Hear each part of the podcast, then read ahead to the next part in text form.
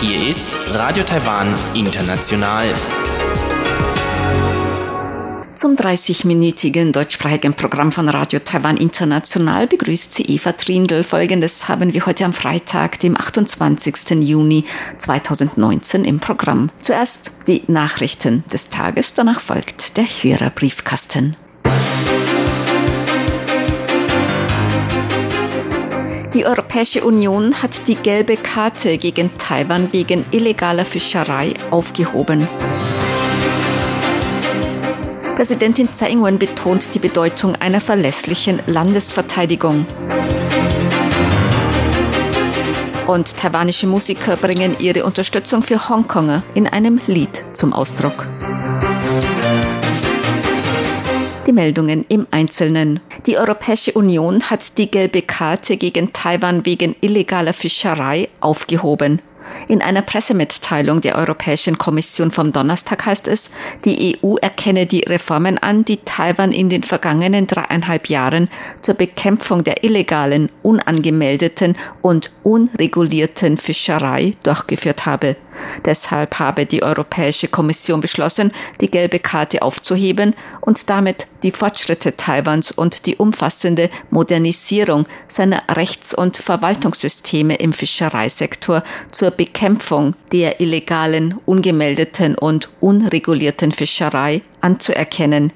Der für Umwelt, Meerespolitik und Fischerei zuständige Kommissar der Europäischen Union, Camino Vela, sagte, er begrüße die beträchtlichen Anstrengungen, die Taiwan unternommen habe, um seinen Rechtsrahmen für die Fischerei zu reformieren, neue Kontrollinstrumente einzuführen und die Rückverfolgbarkeit von Erzeugnissen der Meeresfischerei zu verbessern. Nach der Ausstellung der gelben Karte im Oktober 2015 haben die Europäische Union und Taiwan dreieinhalb Jahre zusammengearbeitet und verhandelt. Taiwan hat seit 2015 drei Fischereigesetze revidiert und die Strafen für illegales Fischen erhöht.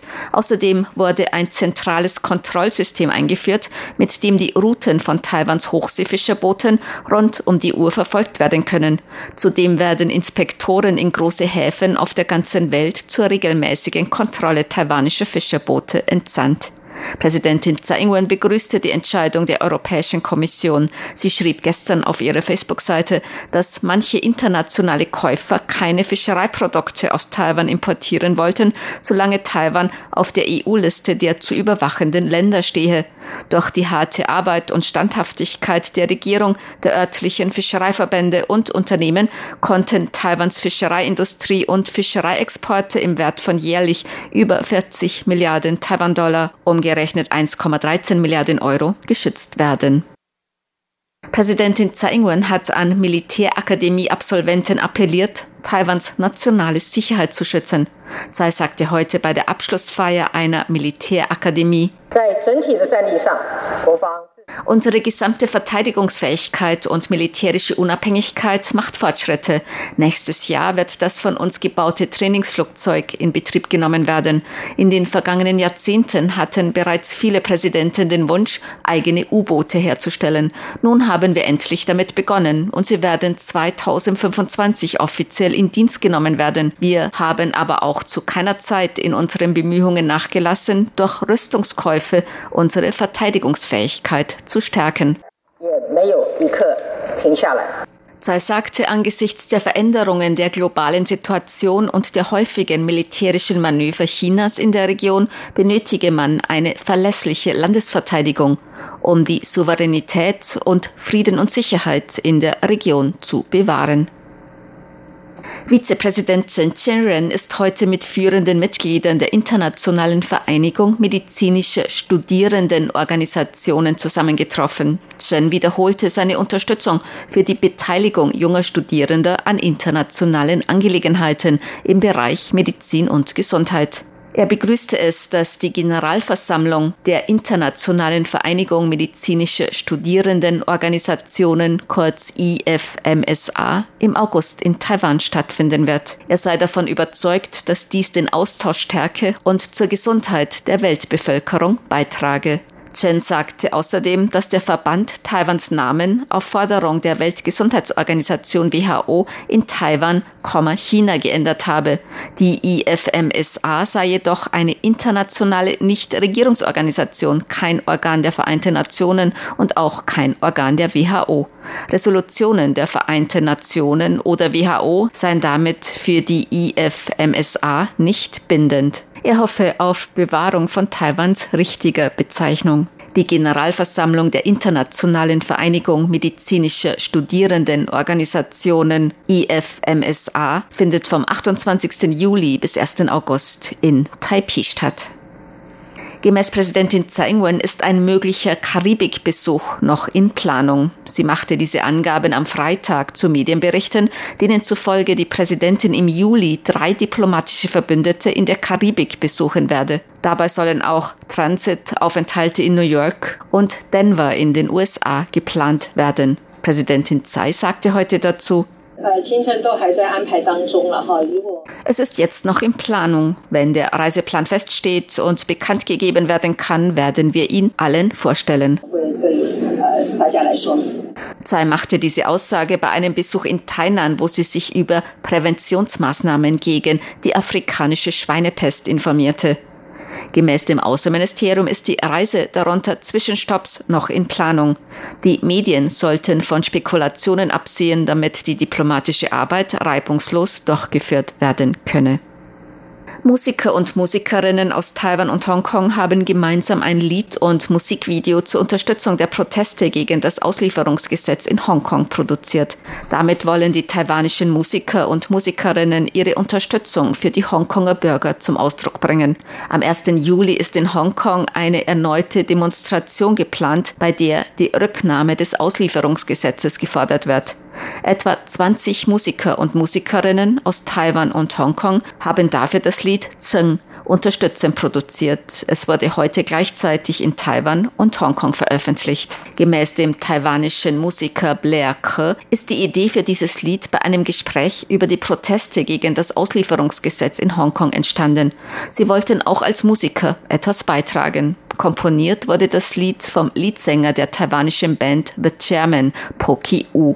U sagte, er hoffe, mit diesem Lied die Unterstützung des freien Taiwan für ein freies Hongkong zu vermitteln. Produzent Blair Ke sagte zu dem Lied und dem Musikvideo,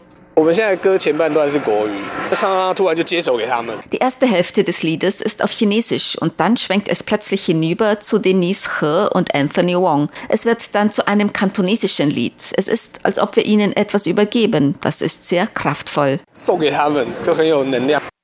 Heute ist der neunte Streiktag der Flugbegleiterinnen von EVA Airways. Vertreterinnen der Flugbegleitergewerkschaft Taoyuan sind heute mit dem Vorsitzenden von EVA Airways, Steve Lin, zusammengetroffen. Wie Vizearbeitsminister und Vermittler Liu Shihao mitteilte, habe es einige Fortschritte gegeben. Die Ergebnisse werden den Gewerkschaftsmitgliedern mitgeteilt. Diese müssten dann entscheiden, ob sie die Vorschläge akzeptieren. Gemäß der Flugbegleitergewerkschaft Taoyuan stimmen die Gewerkschaftsmitglieder nun darüber ab, ob der Streik fortgeführt werden soll. Das Ergebnis soll morgen bekannt gegeben werden. Zur Börse. Die Taipei-Börse hat heute niedriger geschlossen. Der Aktienindex TAIX fiel um 43,7 Punkte oder 0,4 Prozent auf 10.730,83 Punkte. Der Umsatz erreichte 89,29 Milliarden Taiwan-Dollar, umgerechnet 2,53 Milliarden Euro oder 2,88 Milliarden US-Dollar.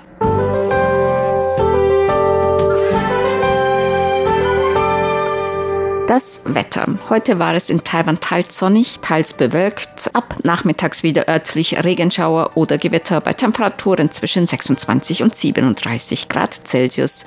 Die Aussichten fürs Wochenende weiterhin inselweit teils sonnig, teils bewölkt mit Regenschauern und Gewittern bei Temperaturen zwischen 26 und 34 Grad Celsius. Dies waren die Tagesnachrichten am Freitag, dem 28. Juni 2019 von Radio Taiwan International.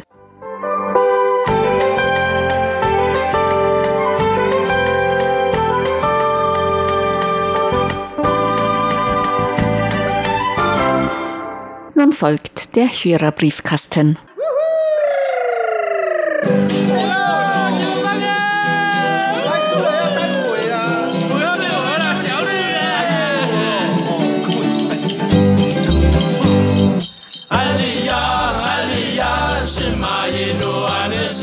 Taraba, Taraba, Shema Yinu Anesun, Muli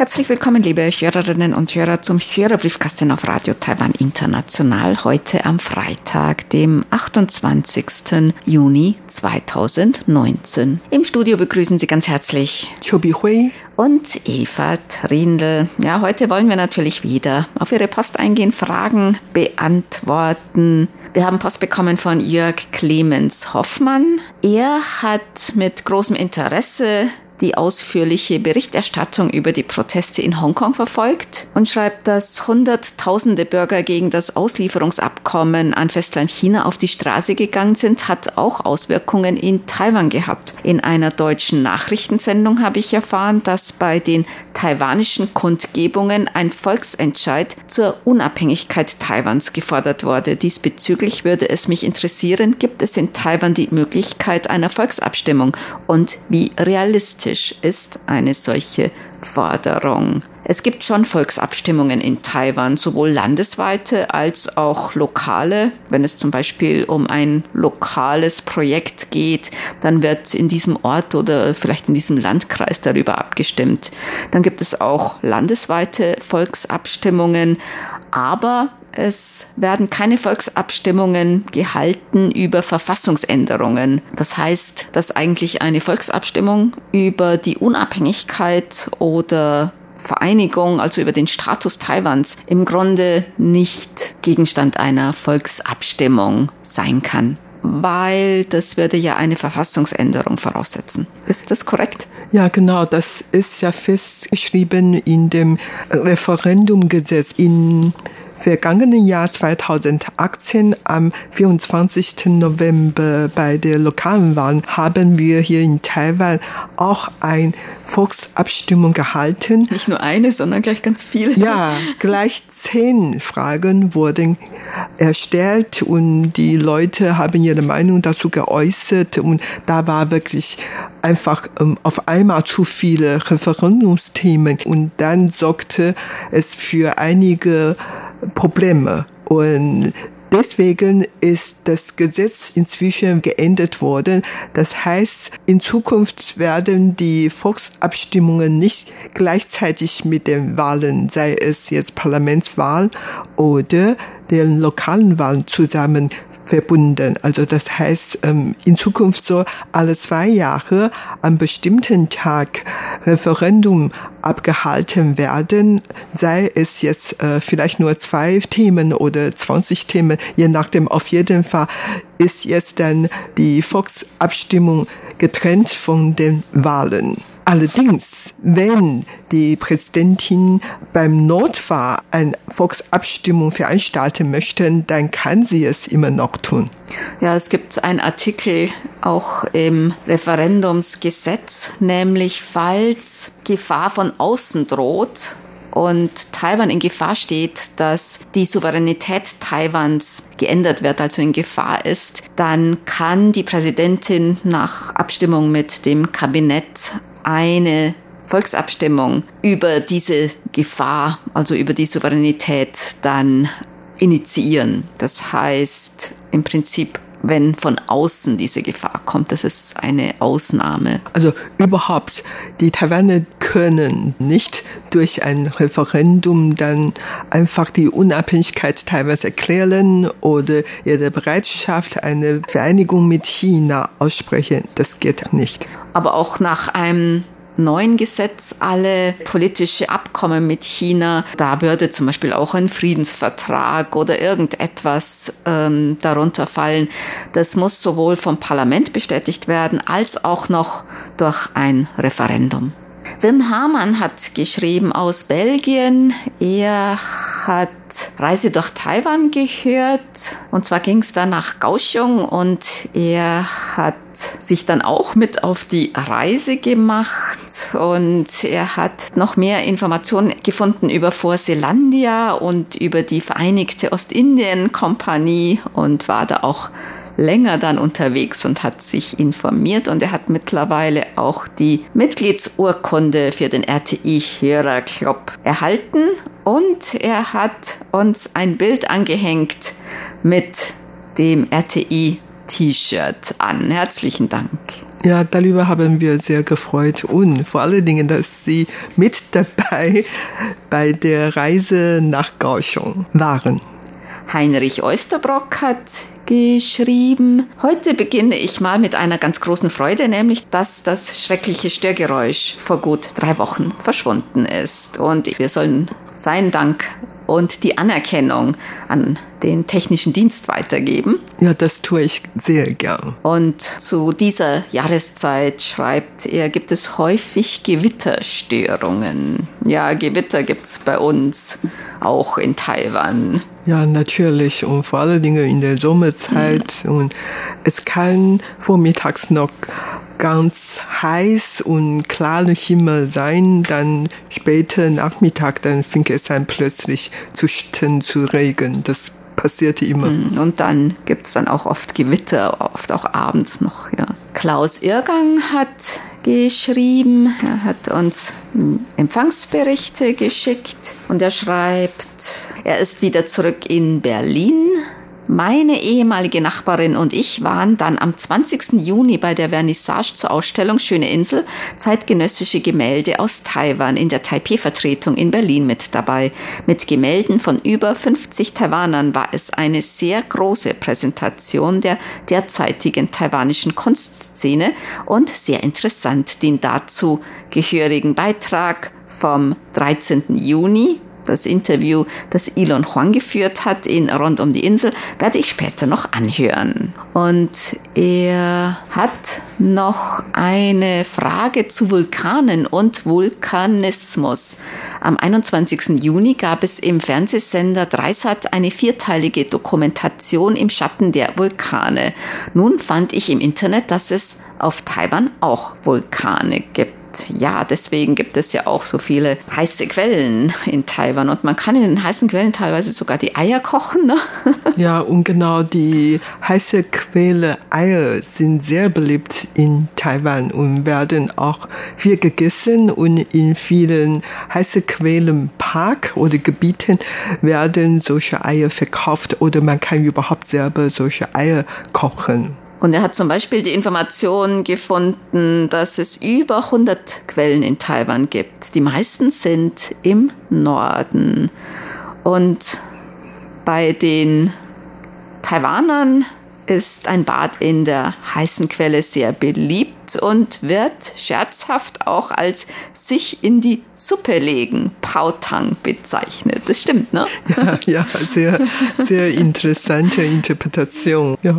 Stimmt schon. Und er hat eine Frage, nämlich gibt es neben dem Tourismus noch die Nutzung der Energie sowie der Rohstoffe, zum Beispiel Schwefel, Bimstein von Vulkanen auf Taiwan? Schwefel wurde mal abgebaut, allerdings, ähm, ich weiß nicht, inzwischen ist wohl schon nicht mehr abgebaut mhm. worden. Das ist wahrscheinlich nicht wirtschaftlich also ganz früher hatte man das ja als für Schießpulver, glaube ich, noch verwendet oder gebraucht. Und dann in den 50er, 60er Jahren, da wurde auch im Yangmingshan dort, ich glaube, Lengshui-Keng und so war das, da wurde Schwefel abgebaut. Aber dann fielen wohl die Schwefelpreise und war der importierte Schwefel dann günstiger. Deswegen hat sich das nicht mehr gelohnt. Und man war auch auf die Idee, aus der heißen Quelle oder Vulkangebieten Erdwärme zu gewinnen.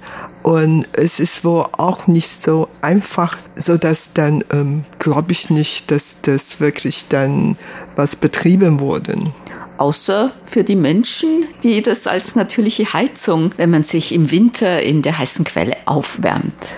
Aber tatsächlich, wir haben hier die Kultur, die Badekultur oder so Badetradition, dass man dann wirklich ganz gerne in die heiße Quelle gehen und dort ein Bad nehmen. Das ist wahrscheinlich beeinflusst von den Japanern, aber überhaupt, weil es hier in Taiwan wirklich sehr viele heiße Quelle gibt, so dass man das die natürlich gut ausnutzen mhm. und sich dort entspannen vor allen Dingen. Das ist schon mal ganz üblich hier in mhm. Taiwan. Und während der japanischen Kolonialzeit wurde hier ja auch diese richtige, diese heiße Quellenkultur dann gefördert und eingeführt und ist eigentlich immer noch lebendig. Über unsere Internetseite, das Kontaktformular, haben wir auch Zuschriften erhalten. Paul Gager hat uns mehrere Empfangsberichte geschickt. Lothar Rennert hat uns auch viele Empfangsberichte geschickt und er hat immer noch das Problem mit starkem Rauschen. Dann haben wir auch eine Zuschrift erhalten von Holger Lorenz. Er hört uns zwar nicht jeden Tag, aber doch, wenn er Zeit hat. Er wünscht sich, dass unser Auslandsdienst noch recht lange erhalten bleibt, entspricht ja leider nicht der allgemeinen Entwicklung. Und er hört uns gerne, denn nirgendwo sonst bekomme ich so nett präsentierte, seriöse Nachrichten und Wissenswertes aus Asien als bei euch. Das freut uns natürlich zu hören. Danke für Ihre Unterstützung. Jochen Christ hat geschrieben, er hört uns mit seiner selbstgebauten Antenne unterm Dach und einem Weltempfänger oder Scanner. Unser Programm, obwohl leider zu kurz, vermittelt ihm einen willkommenen Eindruck in eine andere pazifische Welt und einen Blick über den Tellerrand hinaus, der oft gut tut. Erstaunlich, wie oft sich trotz der Entfernung manches doch sehr ähnelt, schreibt er. Was mich gestern Abend aufhorchen ließ, war der Bericht im Hörerbriefkasten über Traditionsdampflokfahrten. Schön, dass es das auch auf Formosa gibt. Frage, gibt es auch eine Fahrzeug-Old Oldtimer-Szene bei euch, egal ob mit zwei oder vier Rädern, groß oder klein, würde mich echt interessieren. Also so Oldtimer-Treffen, sei es jetzt auf vier Rädern oder zwei Rädern in größerem Ausmaß, gibt es eigentlich in Taiwan nicht. Also wenn dann nur eher in kleinerem Ausmaß, hm, obwohl eigentlich das Interesse an alten Fahrzeugen schon da ist. Also vielleicht, ich weiß nicht, vielleicht gibt es in Museen so mal eine Ausstellung oder wenn die Leute ins Ausland fahren, gucken sie sich das auch sehr gerne an. Aber hier selbst gibt es, glaube ich, nicht so viele Oldtimer, dass man damit wirklich jetzt größere Treffen oder sowas veranstalten könnte. Aber es gibt zum Beispiel in Medien oder so, da wird oft darüber berichtet. Ja, ich würde sagen, das Interesse an Oldtimer ist in Taiwan auch da. Nur vielleicht nur begrenzt bei manchen Leuten. Also es ist nicht so weit verbreitet wie in Europa, dass man ja Oldtimer sammeln und dann zum Treffen fahren oder überhaupt einen Marsch äh, veranstalten.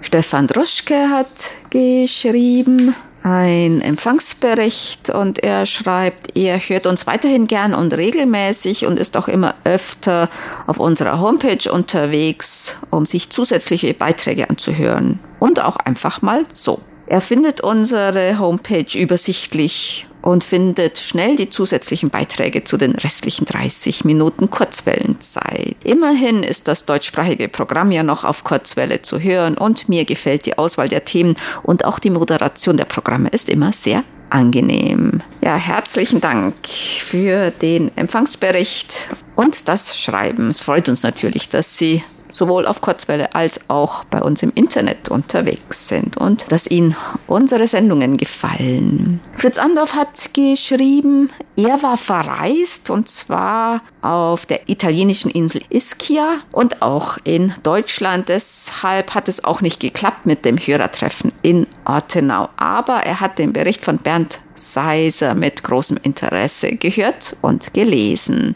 Und er hat auch die Sendung gehört, da ging es um Verkehr und Trunkenheit am Steuer und er fragt, gibt es eigentlich eine Höchstpromillegrenze für die Teilnahme am Verkehr, ob Fahrrad, Motorrad oder Auto? Ja, das gibt es und ist sogar ziemlich streng, auch in Taiwan nämlich. Das fängt schon an bei 0,15 Blutalkohol und zwar das entspricht ungefähr 0,3 Promille und ab 0,25 ist es dann, dass man die Öffentlichkeit gefährdet, also und den Straßenverkehr und so. Und dann, glaube ich, muss man auch sein Fahrzeug gleich stehen lassen, oder? Ja, genau. Also diese Alkoholkontrolle wird immer strenger. Nicht nur in der Nacht, sondern tagsüber, vor allen Dingen auch zu manchen Zeiten werden die Kontrolle immer abgehalten. Zum Beispiel zum chinesischen Neujahr oder nach der Wei-Jahr-Zeit. Auch wenn man mit dem Fahrrad betrunken fährt, muss man auch Strafe bezahlen. Das teuerste ist Autos, aber auch Motorroller und auch Fahrrad. Es kann wirklich ganz schön teuer sein, also wirklich von ein paar hundert Euro bis zu ein paar tausend Euro. Und ab dem 1. Juli treten noch strengere Bestimmungen gegen Fahren unter Alkoholeinfluss in Kraft. Dann haben wir noch einen Veranstaltungshinweis und zwar ein taiwanischer Sänger Suming gibt drei Konzerte in Deutschland, nämlich in Hamburg, in Berlin und in Düsseldorf. Am 3. Juli, am Mittwoch im Stellwerk Music Club in Hamburg, abends am Freitag, dem 5. Juli im Saal des Familienzentrums in Berlin, auch am Abend und dann nachmittags am 7. Juli im Stadtmuseum in Düsseldorf.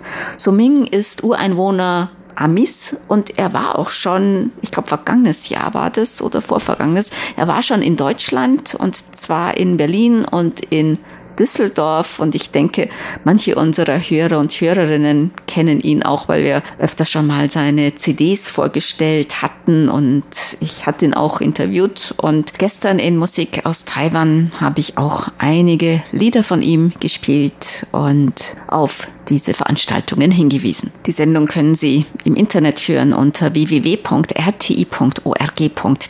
dann auf Deutsch Musik aus Taiwan. Außerdem, falls Sie zum Weltmusikfestival in Rudolstadt gehen, dann achten Sie mal auf Small Island Big Song. Das ist ein Projekt mit Musikern und Sängern austronesischer Volksgruppen, auch mit äh, Musikern aus Taiwan. Ich hatte die Initiatoren auch schon mal interviewt.